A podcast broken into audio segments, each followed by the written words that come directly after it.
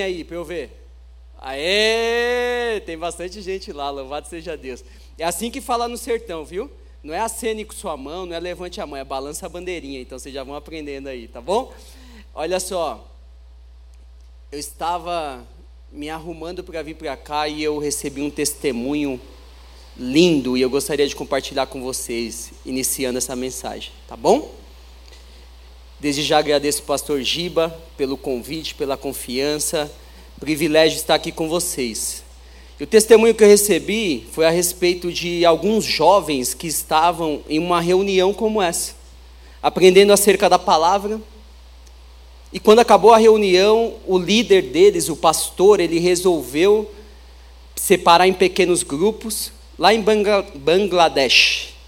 Até minha língua aprendeu aqui, ó e aí ele designou para algumas aldeias. Um dos grupos entrou numa casa e ali entregou um folheto e uma Bíblia para a senhora daquela casa. Falou a respeito de Jesus, aquela senhora rasgou, jogou fora, jogou aquela Bíblia também e começou a gritar. Começou a gritar, a vizinhança ficou assustada, saiu e também começaram a gritar, e eles começaram a se reunir para agredir aqueles jovens. Quando eles perceberam que um dos filhos daquele casal, que estava pronto a pegar aqueles jovens para torturar, disse assim: Não façam nada com eles, eles são servos do Deus vivo. Aquelas pessoas se assustaram porque aquele jovem de 18 anos que se rastejava nunca havia falado. Aconteceu agora. A Bíblia fala que os surdos voltam a falar. Que aqueles que não andam voltam a andar. Que aqueles que não enxergam passam a enxergar. E ainda que continuem com as suas deficiências físicas, intelectuais, quaisquer que sejam, mas um dia ele voltará e nós estaremos em perfeição na sua presença, porque não haverá mais a presença do pecado.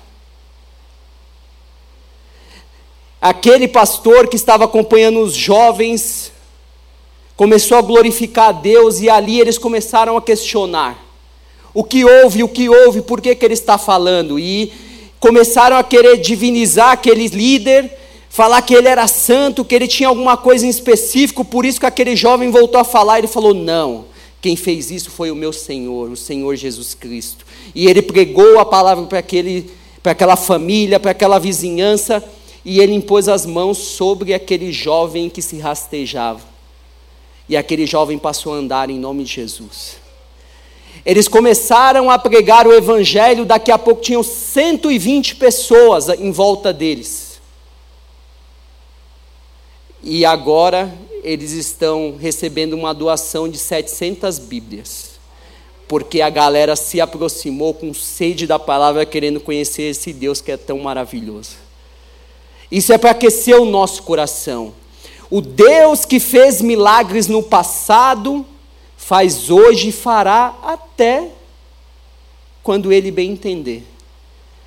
E é esse Deus que inspirou essa palavra para que nós possamos compreender que Ele é quem vocaciona e Ele vocaciona no seu tempo e do seu modo. É sobre isso que eu quero refletir com vocês. Quem aqui tem convicção da sua salvação? Glória a Deus. Nós temos muitos missionários aqui. Muitos missionários. Por quê? Eu tenho uma definição de missões que é assim: todo aquele que é nascido do Espírito, ele é um missionário. Ele é um cooperador de Deus na missão de Deus, que é o resgate de toda a criação. Fale para você mesmo, você é um missionário. Você é um missionário no seu colégio, você é um missionário, se você já está na idade, na sua universidade, você é com a sua vizinhança, você é com a galera do seu condomínio, você é com a galera da sua rua, onde você estiver, você já foi marcado. Você é um embaixador do reino. Você é um representante, uma representante dessa verdade que liberta. dessa verdade que realmente faz com que as nossas escamas caiam, com que os nossos ouvidos sejam abertos, com que a nossa mente possa compreender aquilo que é discernido só espiritualmente. Não esqueça disso. Você porta isso.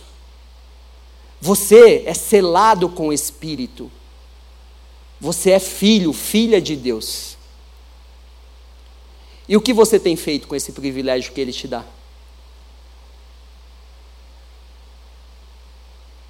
Como você tem vivido no seu dia a dia, quando você passa por aquelas portas e lida com todas essas coisas que o Giba colocou aqui, que são circunstâncias que nós estamos expostos. Que de alguma maneira vai impactar em alguma doença ou até mesmo distúrbio. Mas você já foi curado. E se não foi, você pode ser curado sim, porque essa palavra realmente liberta de toda e qualquer mentira que tentaram impor sobre a sua vida. Toda e qualquer seta que foi lançada contra você, até mesmo se você em algum momento Oh, não era para eu falar nada disso. Mas se você, em algum momento, escutou que você não vai dar em nada, que você não foi sonhado, desejado, que você não foi planejado, e até mesmo que você só dá trabalho, eu quero dizer para você que o Senhor interviu na sua história para que Ele possa realmente te fazer viver essa vida em abundância que só Ele pode te dar. E aqueles que estão à sua volta verão a glória do Senhor pela sua transformação e serão alcançados da mesma forma, e assim o nome dele vai sendo glorificado e conhecido por onde você passar. Viva isso! O Giba tem esse jargão aí, eu falo para os meus filhos quando eles vão sair. O Vini tem 13 anos, está entrando agora com a idade do radical daqui a pouco, né? E eu falo assim, quando ele vai sair com os amigos lá, se divirta, cause, né? Mas não peque. Aí ele fala, tá bom, pai, pode deixar. Vocês falam assim, né, para os pais de vocês, não é isso? Tá bom, pai, pode deixar, fica tranquilo, tá, tá suave, tá sossegado. Tá bom, já entendi, tá bom. Mas isso é muito importante. É muito importante. Porque como que você vai ser sal, como que você vai ser luz, se você, ao invés de influenciar, você é influenciado e vive da mesma forma? Amém? Vocês estão comigo aí? Então, Deus vocaciona no seu tempo e do seu modo. Abra sua Bíblia, por gentileza, em Gênesis 12.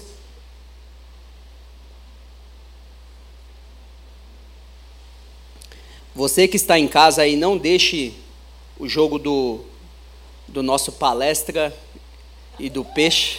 Ó, oh, tem palmeirense aí, ó. Ó, o Giba me... Aí, ó. Eu não falei nada, irmão. O Giba me escalou no dia da final da Libertadores. Ele não acreditava que nosso Verdão ia chegar, mas tá, tá pertinho, hein? Vamos lá. Vamos aqui que Palmeiras campeão, mas independente disso, aqui está realmente o nosso tesouro. Aqui é a nossa razão de viver. Amém? O versículo 1 de Gênesis 12 diz assim: então o Senhor disse a Abrão: Saia da sua terra, do meio dos seus parentes e da casa de seu pai, e vá para a terra que eu lhe mostrarei. Farei de você um grande povo e o abençoarei. Tornarei famoso o seu nome, e você será uma bênção. Abençoarei os que o abençoarem, e amaldiçoarei os que o amaldiçoarem e por meio de você todos os povos da terra serão abençoados. Partiu Abrão, como lhe ordenara o Senhor, e Ló foi com ele. Abrão tinha 75 anos quando saiu de Arã. Até aqui. Há um missiólogo um pastor, um teólogo, muito conhecido aqui na nossa nação, que é o Ronaldo Lidório. E ele diz que a vocação de Deus é pessoal, é intransferível e é incontestável. Vou repetir. A vocação de Deus para cada um de nós, ela é pessoal, intransferível e incontestável. Ela é pessoal, pois ele chama pessoas e não coisas. Gente é o que ele chama e não instituições. Ela é intransferível, pois o propósito de Deus é único e personalizado. A vocação não é um projeto, mas um estilo de vida. O evangelismo não é uma ação, é um estilo de vida. Gravem isso, logo vocês passarão aí a ter algumas ações de impacto, mas não é apenas o impacto, é o dia a dia. O impacto, um impacto é uma das ações. Mas o evangelismo mesmo é o estilo de vida, guardem isso. Não se baseie em um estilo, em uma lista de tarefas, mas em um relacionamento único, pessoal e intransferível com o Pai. Ela é incontestável, pois a voz de Deus é clara. Ao chamar, ele produz em nossos corações profunda convicção. E quando fora do seu propósito, ela produz incômodo. E eu já conto uma das partes do meu testemunho. Enquanto eu não obedeci a Deus para estar no seminário, como o Giba disse aqui, que nós nos encontramos lá, eu tinha um incômodo enorme dentro do meu coração. Foi agora, em 2017, quatro anos atrás, que eu tomei essa decisão. Mas desde 2014, mais ou menos, o Senhor já vinha falando comigo e eu estava resistindo. Então, quando Ele falar, obedeça. E você vai colher os frutos da obediência. Não resista. Se renda verdadeiramente. Entregue-se.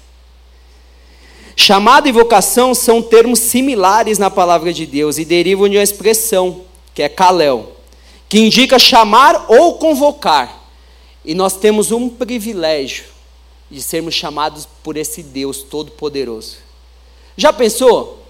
A galera trata o embaixador do Brasil, vamos colocar dessa forma, em qualquer nação, como? Com todas as honras, não é? Com tudo aquilo que é maravilhoso e de boa qualidade. Mas ele é embaixador do Brasil. E você que é embaixador do reino dos céus? Você tem valorizado isso? Você foi convocado, você foi chamado, chamada. Deus chama para muitos propósitos, entre eles, Ele chama para a salvação, como está em 2 de Pedro 1,10. Ele chama para a liberdade, para a liberdade, não para a libertinagem, não confunda. Liberdade é totalmente diferente de libertinagem, e eu tenho certeza que vocês já discutiram muito isso aqui. Ele chama para sermos de Jesus Cristo. Nós temos um Senhor, nós temos um dono. Ele chama para a ceia das bodas do Cordeiro, como nós cantamos aqui. Nós iremos um dia cear com Ele. Nós iremos um dia estar à mesa com o Senhor. Você crê nisso? Você está aguardando isso? Porque você cantou isso essa tarde. E se não vier do seu coração, de nada vale. Nós podemos pular, cantar, nós podemos celebrar, e eu gosto de tudo isso. Não tenho a idade de vocês, já tenho um pouquinho de artrose no joelho, mas não tenho tanta idade assim, eu tenho 34 anos. Mas eu pulo, eu canto, eu ajoelho, eu grito. Mas isso tem que ser do meu interior, porque se for só de aparência, de nada valerá. A pior mentira é quando nós mentimos para nós mesmos. Ou seja, nós vivemos de aparência. Vocês estão comigo? Todo chamado se dá segundo o seu propósito, como está em Romanos 8, 28. Então nós somos encorajados a permanecer firmes, como está em 1 Coríntios 7, 20. Andar de forma digna da nossa vocação, como está em Efésios 4, ali pertinho do tema do nosso ano. Nós também somos chamados para viver essa vocação junto aos outros. Ninguém vive a vocação aqui sozinho. Nós somos o corpo. E nós somos chamados para viver juntos essa vocação. Não tem carreira solo no cristianismo. Cada um de vocês tem um papel no reino de Deus. Cada um de nós temos esse papel. Um dos papéis. Os dons são distribuídos de acordo com a vontade soberana do Senhor. E essa vontade é boa, perfeita e agradável. E nós precisamos descobrir qual é o papel para cada um de nós no reino, qual é a parte que me cabe, qual é a minha responsabilidade. Você já se perguntou a respeito disso? Como Deus quer te usar? Como Deus te chamou? Como Deus te vocacionou? É muito normal nós vemos pessoas que não sabem o propósito de vida. Você já se perguntou qual é o seu propósito de vida? A galera que está na galeria aí, já se perguntou? Sabe por quê? Você pode fazer qualquer outra coisa ao invés de trabalhar com Deus em seu propósito, mas será sempre algo inferior e além do mais, você não poderá inventar algo melhor. Não há melhor coisa para nenhum de nós do que está no propósito de Deus. Não há nada melhor. Vocês estão bem reflexivos. A galera é reflexiva assim mesmo? Amém. Então, o chamado de Deus não é uma prerrogativa do Novo Testamento apenas. Nós lemos aqui o quê? Gênesis 12, não foi? Quem foi chamado aqui? Abraão, né? Que depois passou a ser chamado Abraão, não é isso, galera? E ele é chamado para quê? Para ser, para ser uma bênção a as nações. Deus não tem um gueto. Deus não tem uma panelinha, um povo para viver isolado de todo o restante. Deus é chamado para você ser bênção. Ou melhor, Deus tem um chamado para você ser bênção. Ser bênção aonde você estiver. Você tem que ser bênção a partir da sua casa. Aí você pode falar assim: ah, mas Fagner, meus pais não creem no Evangelho, seja bênção para os seus pais. Ah, meu irmão, minha irmã não crê, seja bênção. Ah, mas a galera que eu ando no condomínio ou na minha rua não crê, seja bênção. Ah, eles creem, então sejam bênçãos juntos. Para aqueles que ainda não creem, nós temos o privilégio de viver isso. É interessante porque Abraão ele é chamado aqui. E ele estava em qual contexto? Um contexto pagão. O pai dele não conhecia o Deus que nós conhecemos, que se apresentou a Abraão, não conhecia de maneira alguma, mas ele ouviu aquela voz, e lembra que eu disse, repetindo aqui o que Ronaldo Lidório disse, que essa voz ela gera uma convicção nos nossos corações, gerou essa convicção em Abraão. E ele obedeceu. Só que ele obedeceu em um contexto muito diferente do nosso. Sabe por quê? Porque, imagina, sair da sua terra, sair do meio dos seus, da sua família, da sua casa. Para nós hoje, já é muito difícil isso. E apenas com um toque no smartphone, quando eu estiver lá em Cajazeiras, eu vou conseguir ver o rosto da minha mãe, do meu pai, das minhas irmãs. Mas lá eles não tinham nem sequer automóvel, eles foram a pé. Hoje, se eu pegar um avião aqui em Congonhas, em três horas eu estou chegando em Juazeiro do Norte, onde o irmão. Juazeiro do Norte, você estava? Onde o irmão estava? Mais duas horas de ônibus, eu estou em Cajazeiras. Aqui não. Eles foram a pé, com os animais e tudo que tinham. E foi para onde? Para uma terra conhecida? Não, que ele ia mostrar, e nós vamos chegar nisso daqui a pouco. Então, terra e família eram elementos muito significativos na sociedade antiga.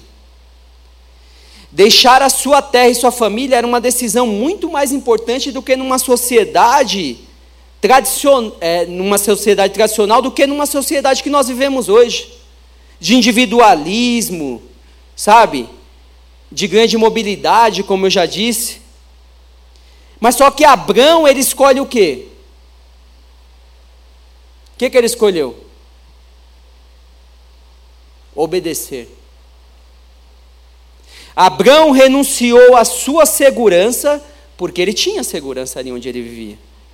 Ele renunciou à sua estabilidade, ele tinha muitos bens, muitos mesmo, e colocou sua sobrevivência, sua identidade, seu futuro e sua segurança nas mãos do Senhor.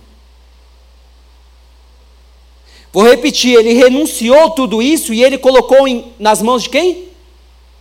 Do Senhor. Ele colocou a identidade dele, porque terra e propriedade, família estavam ligados à identidade. Se eu perguntar para você, ou melhor, se alguém te parar na rua e perguntar quem é você, o que, que você responderia? Você se conhece ao ponto de falar, eu sou.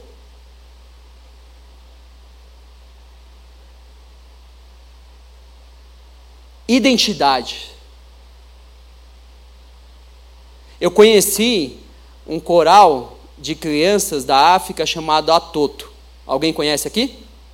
Já ouviram? Alguns conhecem. E eu vi um testemunho de um dos meninos, Patrick, Conheci ele pessoalmente, conversei com ele. Os pais dele o abandonaram, ele foi criado no orfanato do Atoto. E a avó dele de vez em quando ia visitar, mas não tinham condições financeiras para manter, não tinha nem sequer o alimento. E aquele menino estava testemunhando acerca de algo maravilhoso que havia acontecido na vida dele. Sabe o que, que ele disse? Ele falou: Os meus pais não tiveram o privilégio de estar comigo. Minha avó de vez em quando me visitava, mas infelizmente não conseguiu continuar comigo. Mas aqui no Atoto, eu encontrei a minha identidade. A minha identidade naquele que me criou, que me formou, que me salvou, uma criança de nove anos. E a minha identidade está em Cristo Jesus.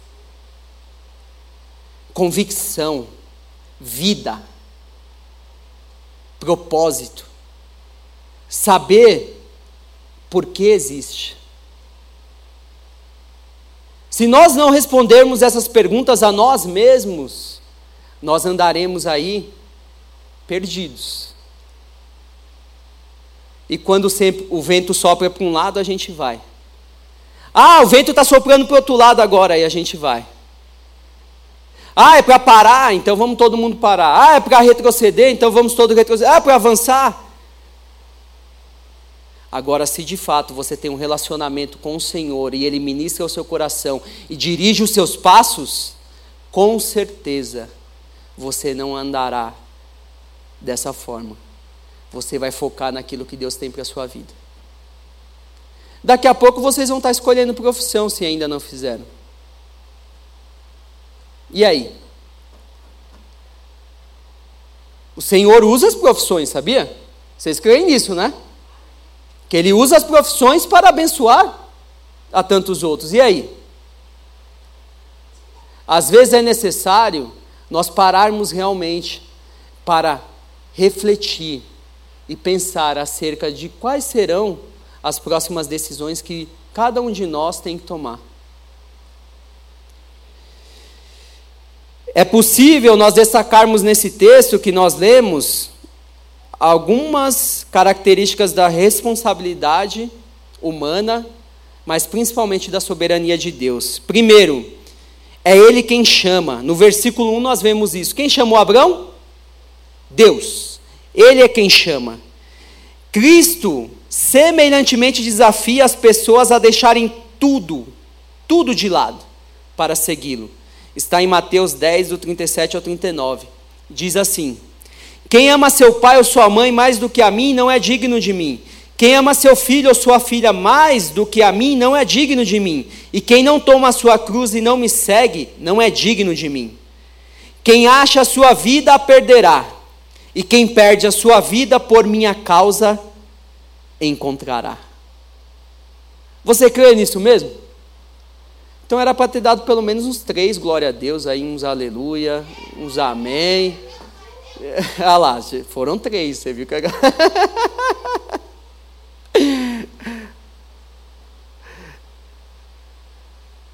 Renúncia, vida, vida de verdade, é isso que ele tem para nos oferecer.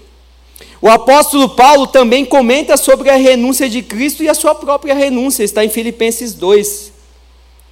Olha só, a respeito do Senhor Jesus, ele escreve assim: que o Senhor Jesus, sendo Deus, olha o que, que ele fez. Ele esvaziou-se a si mesmo, vindo a ser servo, tornando-se semelhante aos homens. E sendo encontrado em forma humana, humilhou-se a si mesmo e foi obediente até a morte e morte de cruz. Senhor Jesus, santo, santo, santo, perfeito, sem erro, sem pecado, sem mácula, fez isso e quem somos nós para fazer algo diferente ou melhor? Para questionar quando Deus nos pede alguma coisa. O único risco que você corre de ter intimidade com Deus é porque Ele vai falar com você. E quando Ele falar, você vai precisar obedecer.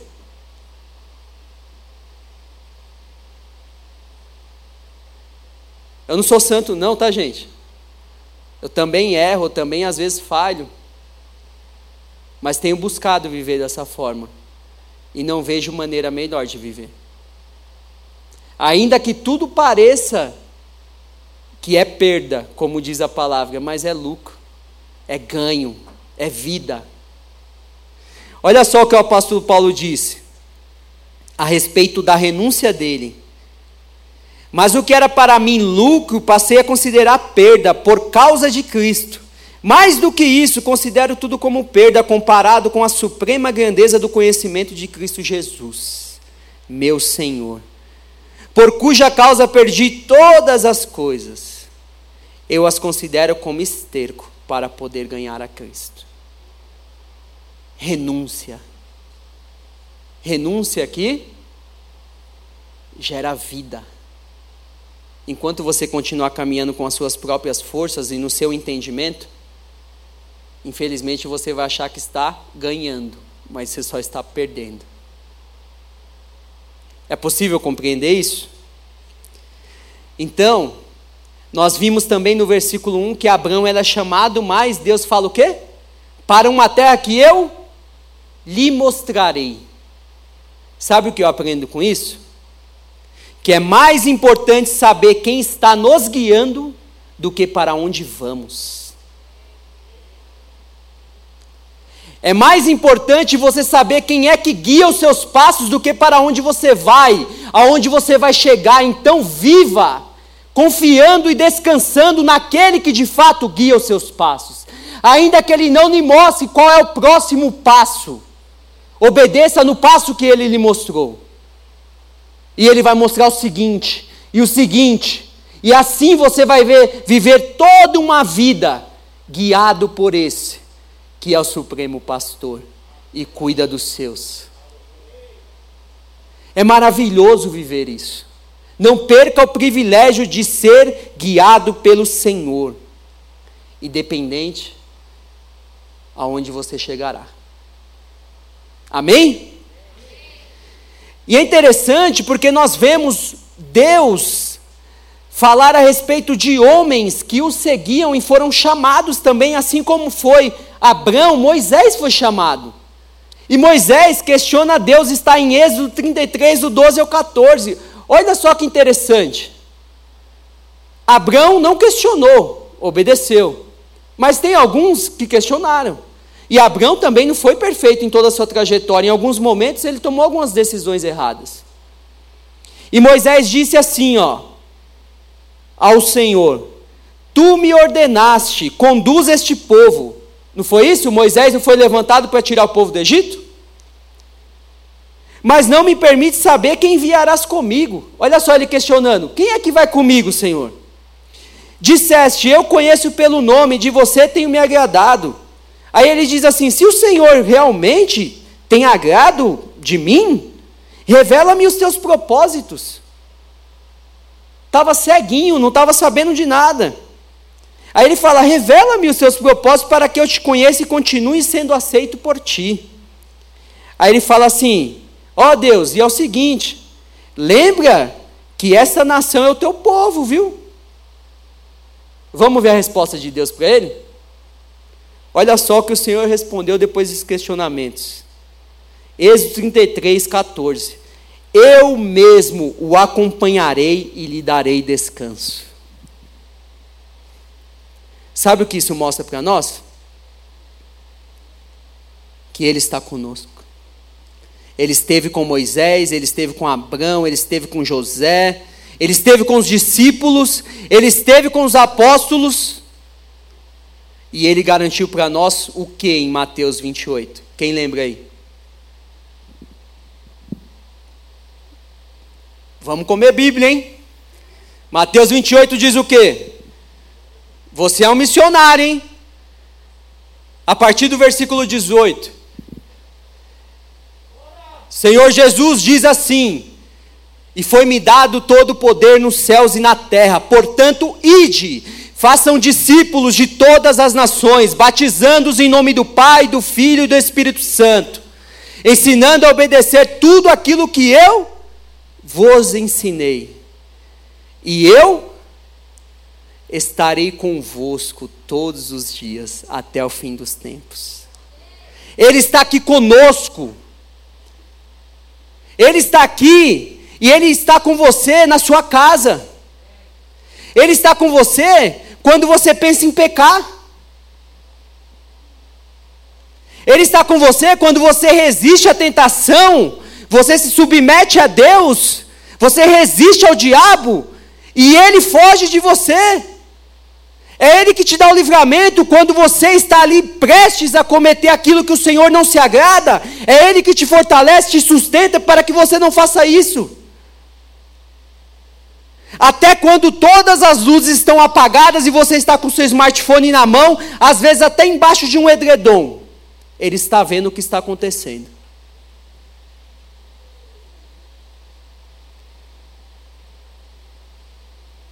Ele é onisciente, onipresente, onipotente. Ele é o Todo-Poderoso. E Ele te ama. Essa palavra não é para te trazer qualquer tipo de acusação, medo, reprovação, não, porque Deus corrige quem ama. Se Ele está falando algo uh, com você nessa tarde, receba essa palavra com muito amor, porque Ele te ama e Ele está te corrigindo. Ele tem o melhor para você. Ele tem vida de verdade. Olha só que interessante. Ele é a fonte de tudo, nós vemos isso no versículo 2. É Ele quem fará, é Ele quem abençoará, é Ele quem tornará famoso o nome de Abraão. Lembrem-se, Ele não divide a glória dele com ninguém. Quando Deus fizer algo através de você, ou até mesmo em você, glorifique a Ele. Fale para aqueles que estão de repente reconhecendo isso, fala: Foi Deus. Eu sou totalmente dependente dEle. Sem Ele nada realmente posso fazer. Ele é a fonte de toda a justiça, é Ele quem abençoa e é Ele quem julga. Quem somos nós para julgar? Nós estamos sim para exortar, porque a palavra do Senhor nos ensina, em 1 Timóteo, quais são os propósitos dela. E nós pregamos para exortar, e exortação gera vida. Agora, para acusar e afastar, não. É para acolher e exortar. Amém? Lembre-se de onde você veio. Lembre-se como você vivia. Antes de apontar o dedo para alguém e para falar: ah, mas também, olha lá, escolheu fazer isso, por isso que está vivendo isso. Olha lá, também, ó, anda com fulano, ciclano, beltrano, por isso que está vivendo dessa forma. Procure entender o que de, fato está acontecendo. E se você não estiver comprometido a fazer isso, apenas cale-se e saia do meio da fofoca.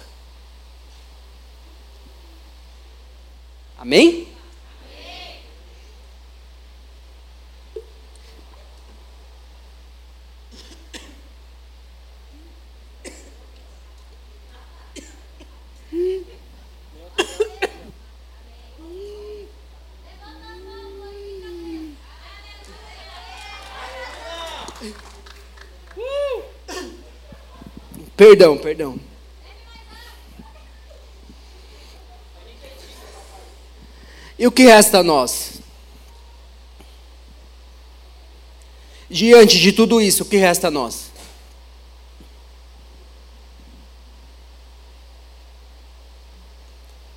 Se é Ele quem chama,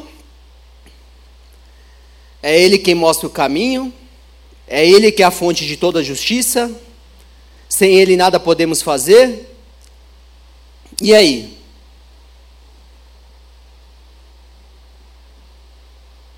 Que resta a nós é obedecer. A nossa responsabilidade é essa, gente. O que o Senhor pede é apenas obediência. E como que você tem feito? Quando Ele pede algo a você? Como você tem se posicionado? O Senhor Jesus, ele foi obediente até a morte e morte de cruz. Ele obedeceu o Pai em tudo e sua obediência deixou as multidões maravilhadas, pois ele vivia, ele praticava o que ensinava. Muito diferente dos mestres da lei, em meio à obediência, o Pai é glorificado.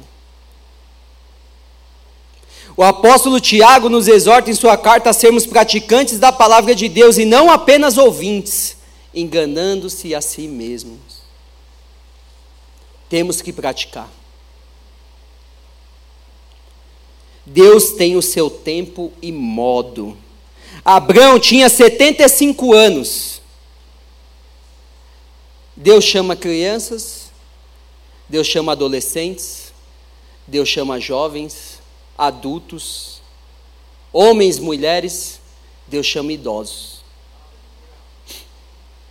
75 anos. E lembra que eu falei que Abraão não obedeceu em todos os momentos? Em algum tempo, em determinado momento, o que, que aconteceu? O filho da promessa não veio. Sabe quantos anos Isaac nasceu? Quem sabe aí? Abraão tinha quantos anos quando Isaac nasceu? 100 anos. Coragem, irmão, é isso aí. 100 anos. Ou seja, demoraram uma conta rápida, 25 anos para a promessa vir. Deus tem promessa na sua vida? Ele é fiel para cumprir?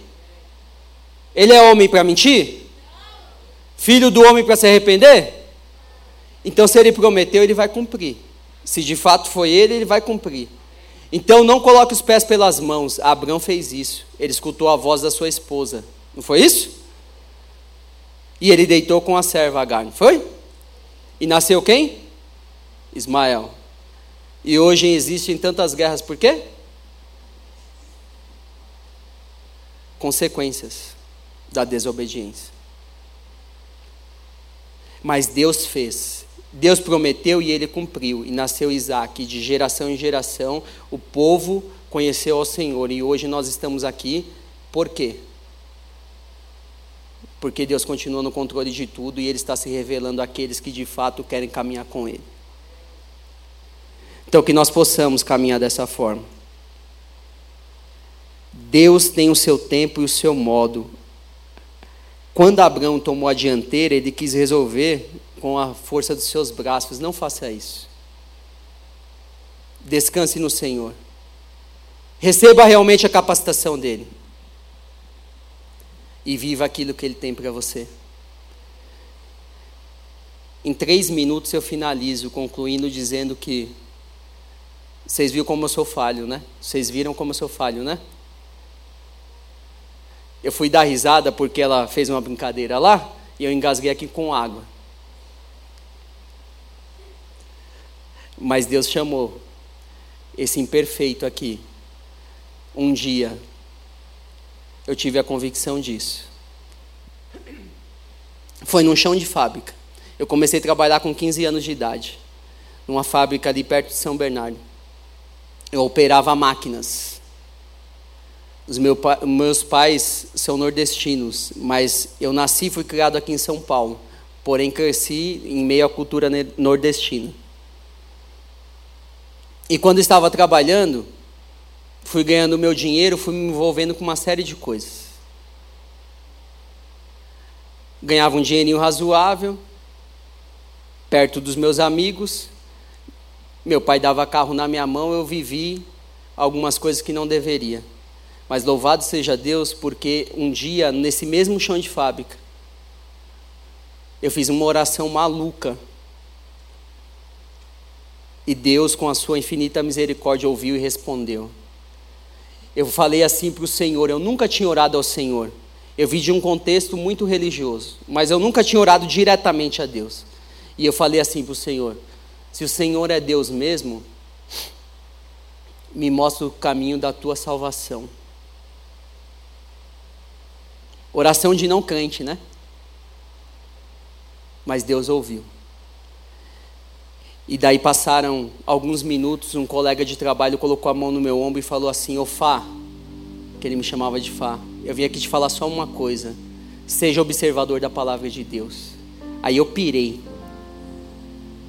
Falei, Deus falou comigo. Como que é isso, mano? Eu perguntei qual era o caminho e ele falou para observar a palavra. Eu orei em pensamento. E eu falei, não é possível, eu devo ter falado para alguém, ou alguém falou para alguém, aí o cara veio aqui. E eu fiquei nessa luta interna. Que muitos de vocês viveram também ou ainda vivem esse conflito.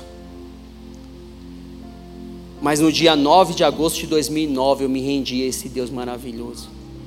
No dia 3 de outubro de 2009, eu desci as águas do batismo. Congregava numa igreja batista tradicional.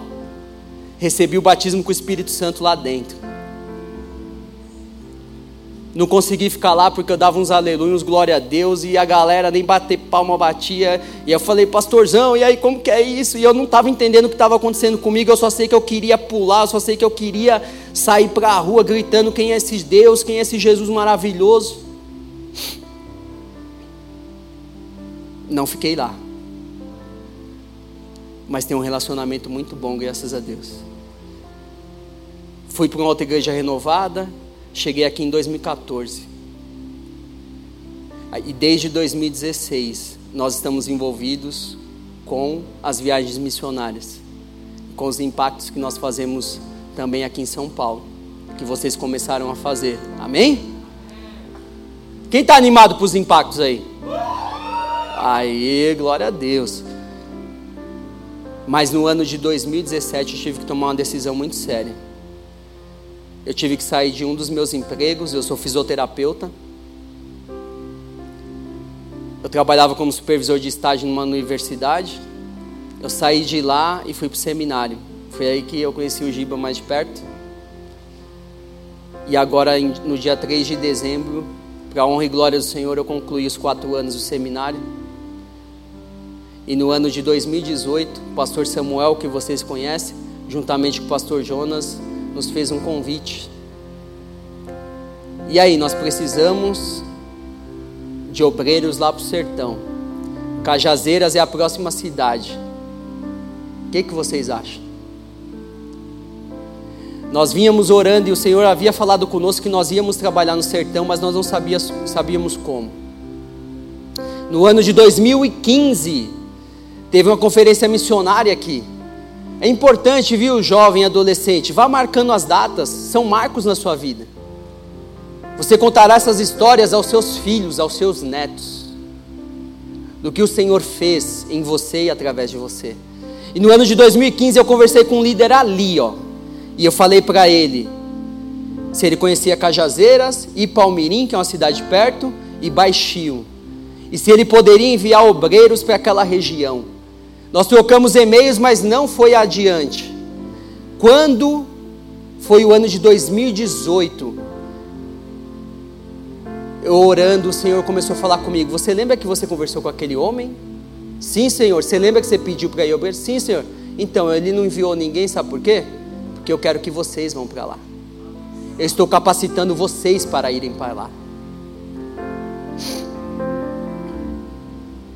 Na semana seguinte, o pastor Samuel veio conversar comigo. Para falar a respeito do quê? De Cajazeiras. Deus confirmando os passos. Deus nos guiando dessa forma. E eu gostaria que colocasse a foto da minha família, por gentileza, para que eu possa concluir. Aí, ó, tá a família Pinheiro aí. Quem conhece essa galera aí? Ó, oh, alguns conhecem aí. Aí, ó, sou Fagner, a Jéssica tá ali minha parceiraça, aquela que caminha junto mesmo, ombro a ombro, sem essa mulher fantástica aí, nada disso estaria acontecendo. Deus colocou ela para abençoar a nossa vida. O Vinícius tem 13 anos e o Caio que tem 9. Orem por nós. Dia 8 de fevereiro nós estamos de mudança. Eu vou com o Vini, o mais velho, de carro, e com o nosso cachorro, o Zeke. É um border collie. Imagina a viagem, vai ser uma aventura, né? 2.560 quilômetros, três dias na estrada. Quem topa? Ô oh, glória, tem um missionário aí, uma missionária que disse: Eu, vamos embora, vamos para o sertão. Minha esposa vai de avião com o Caio à frente, para ir cuidando de algumas coisas. E lá nós trabalharemos com jovens, adolescentes, idosos, crianças. Quem chegar, nós vamos trabalhar, irmão. Quem o Senhor acrescentar, nós temos a responsabilidade de abençoar e edificar uns aos outros, crescendo de uma maneira saudável. E assim o Senhor vai acrescentando e nós iremos trabalhar. Em julho, permitindo o Senhor ter uma viagem missionária, vão para lá. Vai ser para Cajazeiras. Lá nós temos uma praça chamada Leblon, fica à beira de um açude, açude grande. Nossos jovens serão ministrados ao ar livre lá. Nós temos isso no coração. Nós trabalharemos dentro das universidades, nós vamos trabalhar com células, que é o DNA da nossa igreja. Nós vamos trabalhar também na zona rural, que fica próximo ali. Então você vai poder conhecer a zona rural também. E se o Senhor realmente colocar no seu coração, quem sabe você não vai ser um profissional que vai abençoar aquela região. Amém? Deus abençoe a sua vida, a sua casa. Continue nesse caminho da obediência. E eu tenho certeza que você viverá maravilhas com o Senhor. Deus abençoe. Obrigado, Giba.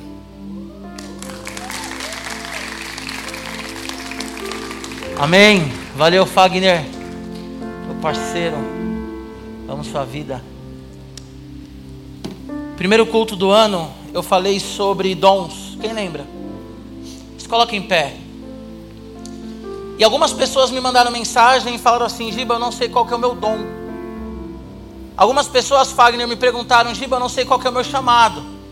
E eu dei ali algumas dicas de como descobrir o seu dom. E uma das pessoas me ligou e eu fiquei com ela no telefone algumas horas. E eu falei assim, falei na pregação, inclusive, da primeira pregação do ano. E eu falei para essa menina, uma menina, falei: olha, o seu dom e o seu chamado está relacionado com a necessidade que você enxerga. O nosso dom, o nosso chamado, ele é relacionado com a necessidade que nós enxergamos. Entre outras coisas, escutam a pregação. O Fagner e a Jéssica foram em casa umas duas semanas, duas, três semanas. Eu já sabia disso, ele já tinha falado em algum lugar ou comigo mesmo. A Mari não sabia, a Mari ficou impactada. Porque o Fagner chegou para um líder ali, como vocês ouviram, e ele falou assim: Vocês podem mandar, já pensaram em mandar um obreiro para Cajazeiras? Estou repetindo o que ele já falou e você ouviu. Dois anos depois, Fagner, um ano depois, três anos depois, três anos depois, Deus falou para ele: Olha, eu não mandei ninguém, porque é você quem vai. Só que três anos antes ele viu a necessidade.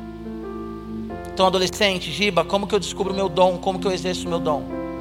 Algumas dicas, mas uma delas você ouviu essa tarde. Qual a necessidade que você enxerga? Talvez você vê um morador de rua e você fala, alguém tem que fazer alguma coisa. Seu dom está relacionado a isso. Talvez você vê uma menina que na escola ela é discriminada, ela é mal falada, e você fala, alguém tem que fazer alguma coisa. E esse alguém é você. Talvez você vê o idoso e você fala, alguém precisa ajudar esse senhor. Você está vendo a necessidade. E você está vendo a necessidade, adolescente, porque o seu chamado é voltado para isso. Antes de eu me converter, eu via as pessoas na rua e eu dava comida, eu tirava minha blusa, eu dava minha blusa. Quando eu me converti, eu comecei a pregar na rua. Porque eu sempre olhei para a pessoa de rua, para os menos favorecidos, e eu falei: alguém tem que fazer alguma coisa. E durante cinco anos, depois de convertido, Cracolândia, a Fundação Casa, e até hoje, a minha veia de pregação é uma veia evangelística, porque eu olho para as pessoas e falo: essa pessoa ela precisa ouvir o Evangelho, porque isso está relacionado ao meu dom. Só que muitas vezes nós queremos entender o próximo passo, e é o que o Fagner ministrou nessa tarde. Deus, Ele só fala para você: vai, e quando você vai, você entende, mas não queira entender antes de ir, só vai. Feche seus olhos. Você que está em casa, feche seus olhos. Pai, em nome de Jesus, nós estamos aqui, Senhor. Nessa tarde, você que está em casa, talvez nessa noite, nessa manhã. E nós pedimos a Ti, Espírito Santo. Nós queremos te obedecer, Senhor. Ter uma vida de santidade, ter uma vida reta, ter uma vida de adoração, ter uma vida, Senhor, que agrade o Senhor. E nós queremos, Deus, ir em direção à necessidade que o Senhor está nos mostrando agora. Senhor, nós queremos pregar o Evangelho no ambiente que ninguém foi, mas que nós sabemos que há uma necessidade. Senhor, eu quero, nós queremos pregar o Evangelho de uma forma que ninguém pregou, mas que nós vemos, ó Deus, que dá para pregar. Senhor, nós queremos ir através da dança, da música, do teatro, do desenho, da palavra, Senhor. Mas nós queremos ir, ó Deus, com aquilo que o Senhor nos deu como dom. Espírito Santo, cada adolescente aqui tem um dom, um chamado, uma vocação, tem uma individualidade, Senhor, e que essa individualidade não seja anulada, mas seja potencializada em Ti, ó Deus, para que nós, Senhor, presenciemos agora o maior avivamento da história. Nós sabemos, ó Deus, que nos últimos dias, antes do anticristo se manifestar, nós viveremos uma apostasia, mas a tua palavra também diz, ó Senhor, no avivamento de tribos, nações, povos, etnias, Senhor, ouvindo a tua palavra, Deus, envia-nos, Senhor, para pregar o teu evangelho. Espírito Santo, levanta nessa tarde missionários, missionárias, Senhor, profetas, evangelistas, pastores no Radical Team, ó Pai, não para ficar em Vila Mariana plantado, mas para ir, Senhor, nos outros bairros, nas outras cidades, nos outros estados, nos outros países, Senhor, para pregar o Evangelho, Pai. Nós queremos o Radical Team crescendo saudável, não para ficar aqui, Senhor, congestionado, mas para ir, Senhor, e anunciar o Evangelho, Pai, como pastor do Radical Team. Eu peço a Ti, Senhor, que esses adolescentes não fiquem presos à Vila Mariana, não fiquem presos ao Radical, mas que eles sejam flechas nas Suas mãos, Senhor, atingindo, a Deus, o alvo, que são vidas que estão aí fora. Eu abençoo, Senhor, cada adolescente do Radical Team, os que estão aqui, os que não estão, os que estão afastados, os que estão cheios da Sua presença, faça de cada um deles, ó Deus. O missionário do Senhor, faça de cada uma delas, ó Deus, uma missionária. Deus adia, dê intrepidez, Senhor. Muitas vezes nós falamos, ó Deus, que não sabemos pregar, mas a pregação é que o Senhor nos ama e ama, Senhor, quem está nos ouvindo. Deus adia, Senhor, para que esse adolescente não seja um adolescente comum, Mas seja um adolescente apaixonado por vida, Senhor. Seja um adolescente, ó Deus, apaixonado por transformação. Pai, nós não queremos estar na roda dos que falam mal, falando mal mas nós queremos abraçar aquele que é mal falado e falar do teu amor. Senhor, nós não queremos estar na roda dos que falam de prostituição, mas nós queremos abraçar aqueles, ó Deus, que são alvos da prostituição. Nós não queremos estar na roda, Senhor, daqueles que agridem e que batem, mas nós queremos abraçar aqueles que apanham. Senhor, nós não queremos, ó Deus, estar na roda daqueles, Senhor, que querem se matar, mas nós queremos abraçar, Senhor, todo suicídio potencial potencial e anunciar o teu evangelho. Dê línguas, ó Deus, para os teus filhos. Dê línguas, ó Deus, idiomática para os teus filhos.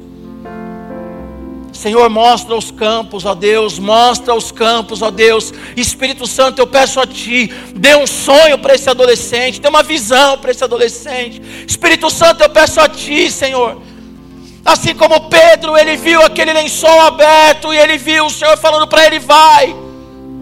Assim como Abraão, Senhor, como nós ouvimos nessa tarde, ele ouviu a tua voz dizendo: Abraão, sai da sua terra.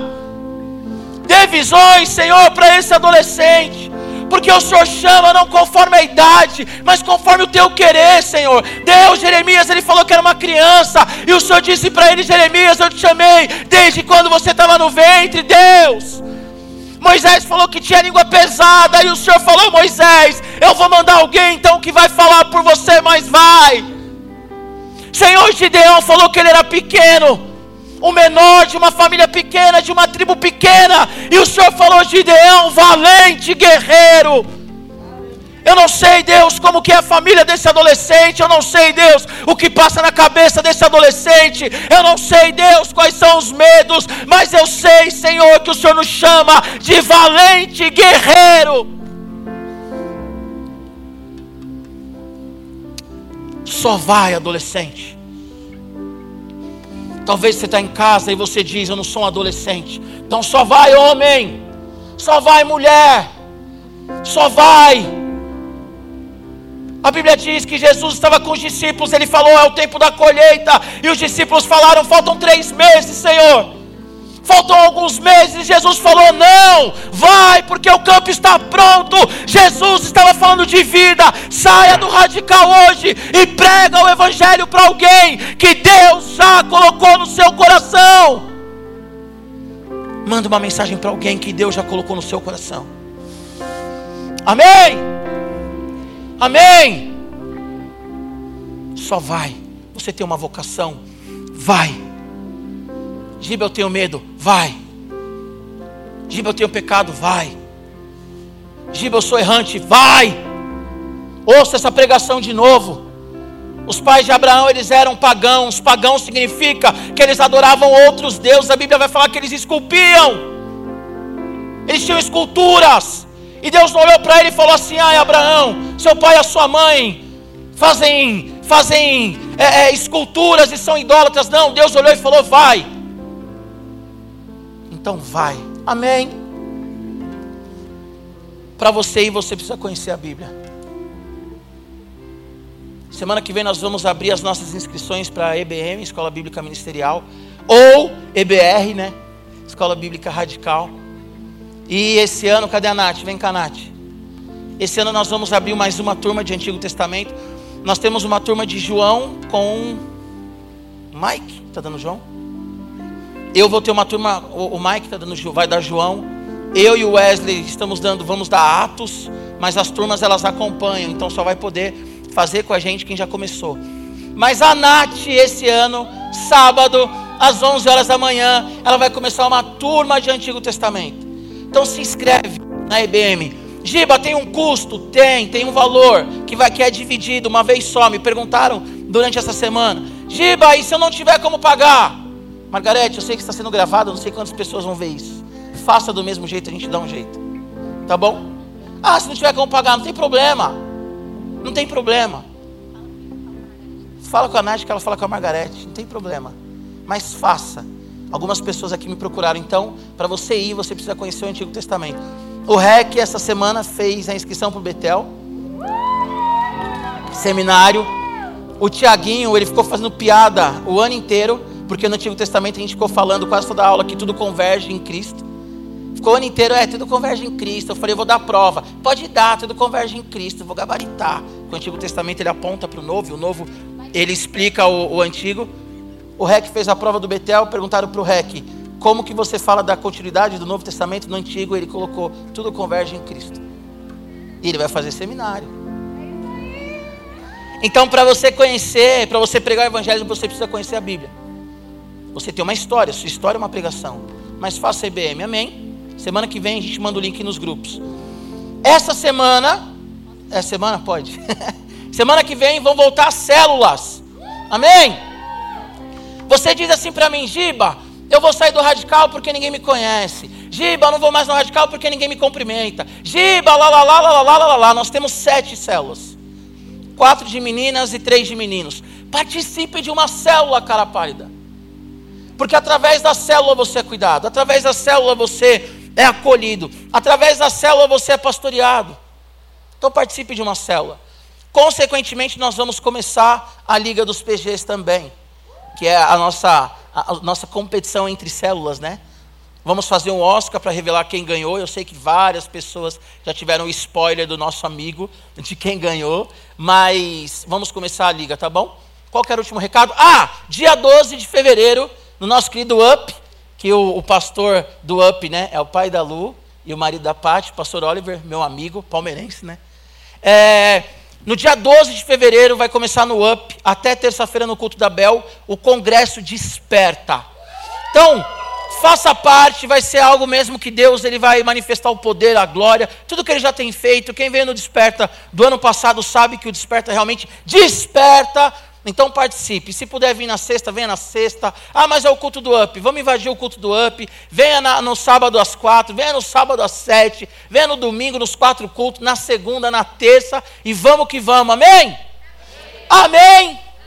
Amém. Quero convidar também você a entregar o seu dízimo e a sua oferta. Vocês já sabem, QR Code aí na frente, pega o celular, preciso ensinar vocês, né? Vai lá, QR Code, tchu, tchu, tchu, pega seu dízimo, sua oferta. Você que está em casa aí também, vai aparecer na tela aí da sua casa as nossas contas. Agora você pode fazer o Pix, né? Então faça Pix, transferência, o que você quiser, mas entregue o seu dízimo e a sua oferta. Pega o envelope também, que é um envelope descartável, que está aí na frente. Coloca lá atrás no gasofilaço. Giba, dízimo e oferta é importante? Olha para mim. Olha para o Fagner. Olha para a estrutura da igreja. Tudo isso é possível por causa do dízimo e da oferta. Cajazeiras, gente, eu tenho dificuldade. Cajazeiras. Já tem o pastor Lindomar lá, né? Dois pastores da IBP em Cajazeiras. Porque nós somos fiéis com os nossos dízimos, as nossas ofertas. Vocês têm um pastor. Porque nós somos fiéis com os nossos dízimos, com as nossas ofertas. Crianças no Nepal, se eu não me engano, né? Elas são cuidadas Nepal e Moçambique, agora eu dei uma bugada. Mas elas são cuidadas, crianças que são exploradas sexualmente, vendidas. Crianças de 9 anos. Nepal, né? Crianças de 9 anos, que eles colocam é, é, coisas para elas comerem, que eles dão injeções nelas para elas crescerem. Crianças de 9 anos, que são escravas sexuais. Elas estão sendo acolhidas por uma missão, por uma missionária, por missionários porque nós estamos sendo fiéis nos nossos dízimos e nas, nas nossas ofertas. Tá bom? Como que se faz missão? Alguns dizem, né, Fagner? Entrega o dízimo, ora e prega. Aí as pessoas falam assim: ou você entrega o dízimo, ou você ora, ou você prega. Não, faça os três. Entrega o seu dízimo, a sua oferta, ore por missões e faça missões. Amém! É nós, entrega aí o dízimo, tamo junto.